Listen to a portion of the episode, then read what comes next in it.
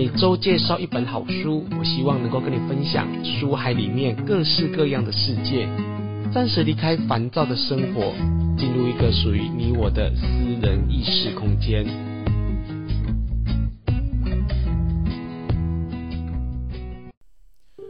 你好，我是雨色。你今天看过一本好书了吗？现在是逢农历七月。在这一集节目当中，要跟大家来聊一则真人真事的观落阴通灵问世的故事。在许多年前，有位林媛媛的虔诚信众，在晚上发了个讯息过来。就在今天，他的好朋友家中发生了一场事故，他担心他的好朋友没有办法承受起这样的一个创伤，他也担心，如果在这个时候没有人处理的情况之下，他有可能做出一些不好的行为。隔天已经额满的通灵问世，那么是否可以加开一个名额呢？因为这攸关一个人的生命。从林媛媛的角度以及宗教的关怀角度来说的话，想当然了，在当下一定要马上来处理。到了隔天的晚上呢，他带他朋友来。后来做一个片面的了解，才知道说他们家一连三口因故离开了人世间。他的故事是这样子哦，个朋友呢，他早上去上班的时候呢，啊，他的老婆呢就为他跟他的孩子呢准备了早餐，一切呢都表现出如常的样子。那一天呢，不知道为什么他的工作属性呢是非常呃忙碌，而且需要加班的，但是也不知道为什么那一天呢，他却提早下班了。这种事情呢，在平常是绝对不可能发生的。他一回到家，准备要开门的时候呢，不知道为什么他的心啊就揪了一下，都觉得好像今天有事情发生，因为他觉得太美好了。他准时下班，他看到了夕阳，他准备要去迎接他最喜欢的小孩跟他的老婆。他觉得这个在平常是不太可能发生的事情，所以他心啊就觉得说一定有什么事情发生，他也说不上来。他回到家里的时候呢，他看到了老婆跟小孩的鞋子都摆在门口，想当然尔啊，一定是全家都没有出门。他打开来的时候呢，他愣了一下，因为如果全家没有出门，应该是闹哄哄的，为什么家里竟然都没有声音？他到了厨房，发现早上所准备好的早餐呢，一口都没有人吃，他觉得很莫名其妙。他一转头的时候呢，发现说他的老婆跟他的小孩呢，已经往生了。这件事情呢，在当下他完全的震惊了。大家试着想一想，在毫无预警的情况之下，你的家人选择了另外一种方式，到了另外一个世界。我相信没有任何一个人有办法接受跟承受这样子一种创伤跟剧痛。就连他本人在我面前说这段故事的时候，虽然他没有掉眼泪，但是我听在耳里却感觉到非常的耸动，因为那个画面太真实了。现在问题来了，以就通灵问事的方式，就是我请示母娘，可以回答信众的所有的问题。但是对于亲人离世这件事情，你请示母娘要做什么呢？她能够告诉你什么呢？因为往生的人他没有办法复生，而他的创伤不是只是因为母娘告诉你发生什么事情，那你就可以接受的。创伤的事情不是这么好处理的，更何况。他的家人选择用这种方式了结他的生命，而且是带着他两位宝贵的小孩一起离开人世间。这种不知道是痛、是爱、是悲，还是要恨的这种情节，怎么可能是单单的透过通灵问世有办法处理的呢？我到底要怎么来帮助他呢？以就一个灵机的角度来说，我能够使用的法宝又有哪些呢？就好像我刚才所说的一样。如果今天神明在你的面前，对于这样子经历的生命的创伤、家人的离世的问题，你要请示神明，你要问什么呢？其实对于我们通灵问事的人来说，这是一件非常棘手的事情，就是你不知道该怎么处理它。从智商的角度来说的话，你可以陪伴他，但是对于这种创伤这么严重的人而言，你的陪伴是要把时间拉得非常长的，绝对不可能在三十分钟、四十分钟的这么短的时间内。能够透过简单的智商，可以疗愈一个人的创伤，我相信全天下没有人敢讲这句话的。但是我跟他碰面的时间非常的短，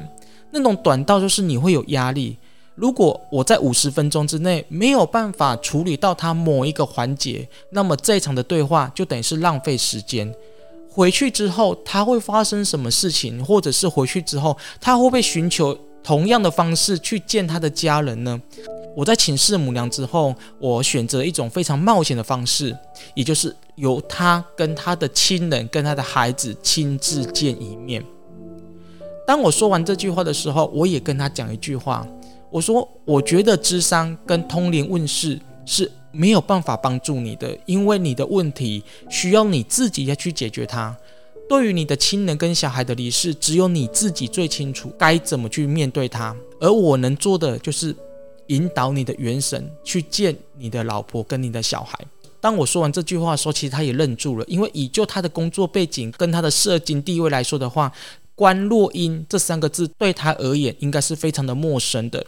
当一个人的元神，不管是要探元成功，或者是要观落阴，都是要看姻缘的，绝对不是买了车票就可以随随便便进入到阴间，或者是到元成功，这是不可能的事情。所以我必须要请示完母娘之后，看你个人的姻缘，在母娘的允许之下，我们这个仪式才能够进行。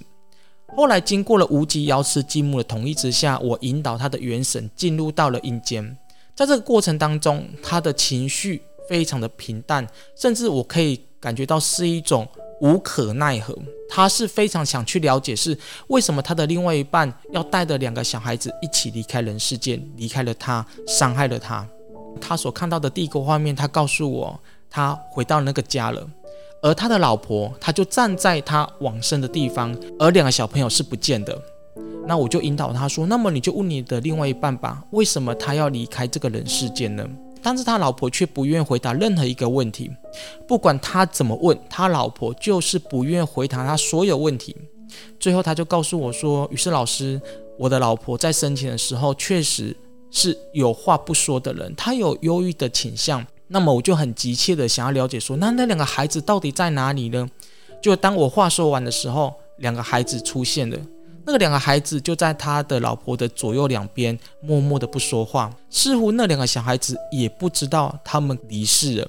他无可奈何，他问我说：“于是老师，我现在该怎么办呢？我发现我的老婆跟我小孩，他们好像不愿意跟我对谈。”我就跟他说：“或许他们刚离开人世间，他们不知道他们已经离开人世间了，但是。”不管他们有没有对你说话，至少你可以表达出你对他们的爱跟不舍。后来呢，这个个案呢就问了我一句话，说：“宇色老师，我可以单独的跟我家人独处吗？”我说：“当然可以啊。”我说：“这是一个最好聊的方式，就是完全不要有外人，由你自己去面对你的亲人吧。”所以呢，我就让他呢独自一个人在另外一个异度空间里面好好的对话。我就看着他沉默不语。有时候哭，有时候笑，有时候点头。我觉得这种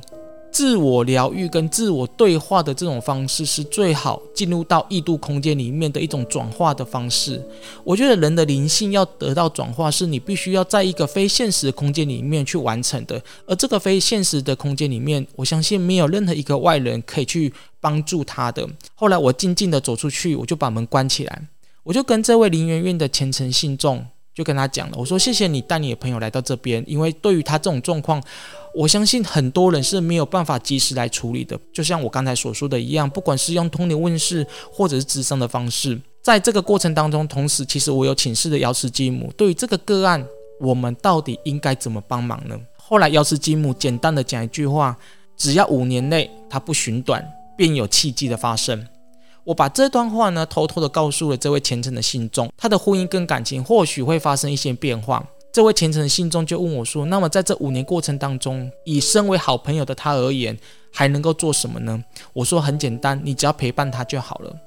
他问我说：“那五年后到底会发生什么事情呢？”我告诉他说：“要是金母没有把话说明，那么就代表是这个五年后所发生的事情还是有很多的变化。那么我们平凡人只能做的就是等待而已。”我记得印象当中呢，过了没多久呢，这位虔诚的信众再带一次他的朋友来到了林园院，我再施以一次的观落阴，再带领他再一次去见他的亲人。因为这个故事太久远了，但是在我的印象当中，他的另外一半跟他的小孩似乎有再次重逢，有解开了他心中的一些疑惑。因为个人隐私的关系呢，在节目中我就不方便多说了。在这个故事当中，我体悟到一个现象：在世亲人见到往生者的那一面的时候，其实所有在人世间的爱恨情仇一笔勾销了。东华大学余德慧教授。他的论点哦。余德威教授呢，他主要是在研究宗教啦、疗愈啊、生死这些议题。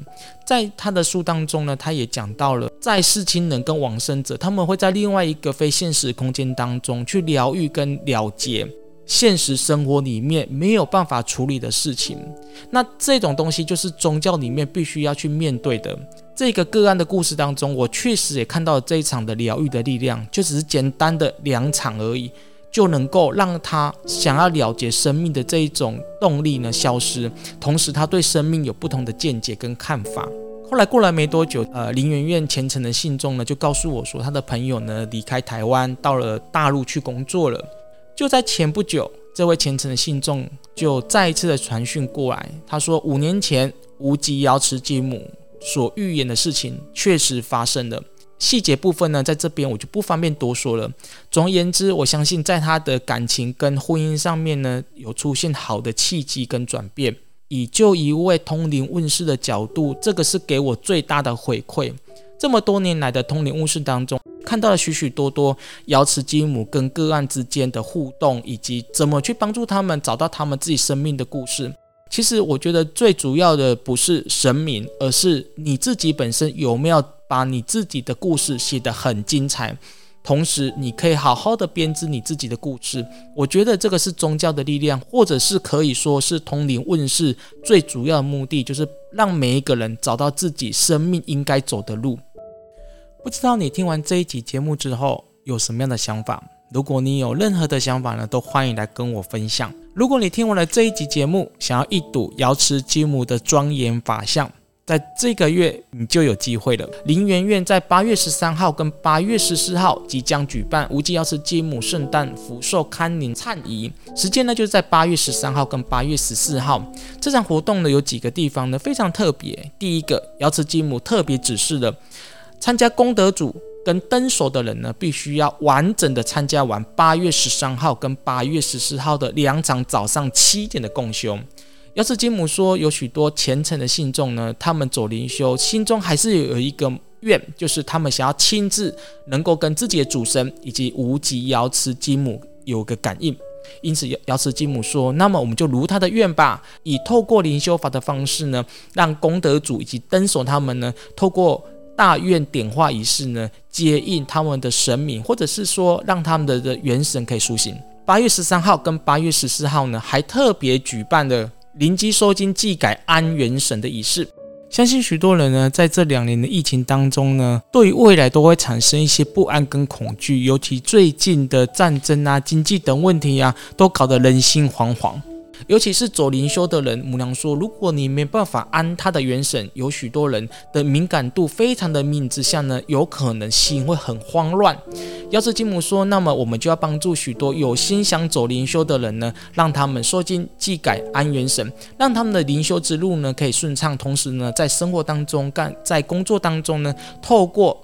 说经祭改安元神呢，让他们的心安定下来，对未来呢才会产生坚定心。在这场颤仪里面，无极耀之金姆持将的驱瘟灵安抚，他预告了，在今年呢，疫情有机会来爆发，因此呢，持将这个灵安符呢，希望每一位拿到灵安符的人呢，可以回家保平安。如果你是一个人住，那么你就可以把平安符呢放在皮包里面。如果你是家中有两个人以上同住的话呢，这个灵安符呢就必须贴在门口。母娘说，灵安符的目的呢是要安你的神。当你确诊的时候呢，你心比较不会彷徨，你比较容易找到可以根治的方法。母娘说，其实不管是疫情、天灾、人祸，其实都是一样的。神明可以帮助你的，绝对不是说可以回避所有的灾难跟苦难，是让你心安定。心安定了，你就能够找到自己的路。八月十三跟八月十四的活动哦，都非常欢迎有来参加点灯的人呢，可以来进来来参拜。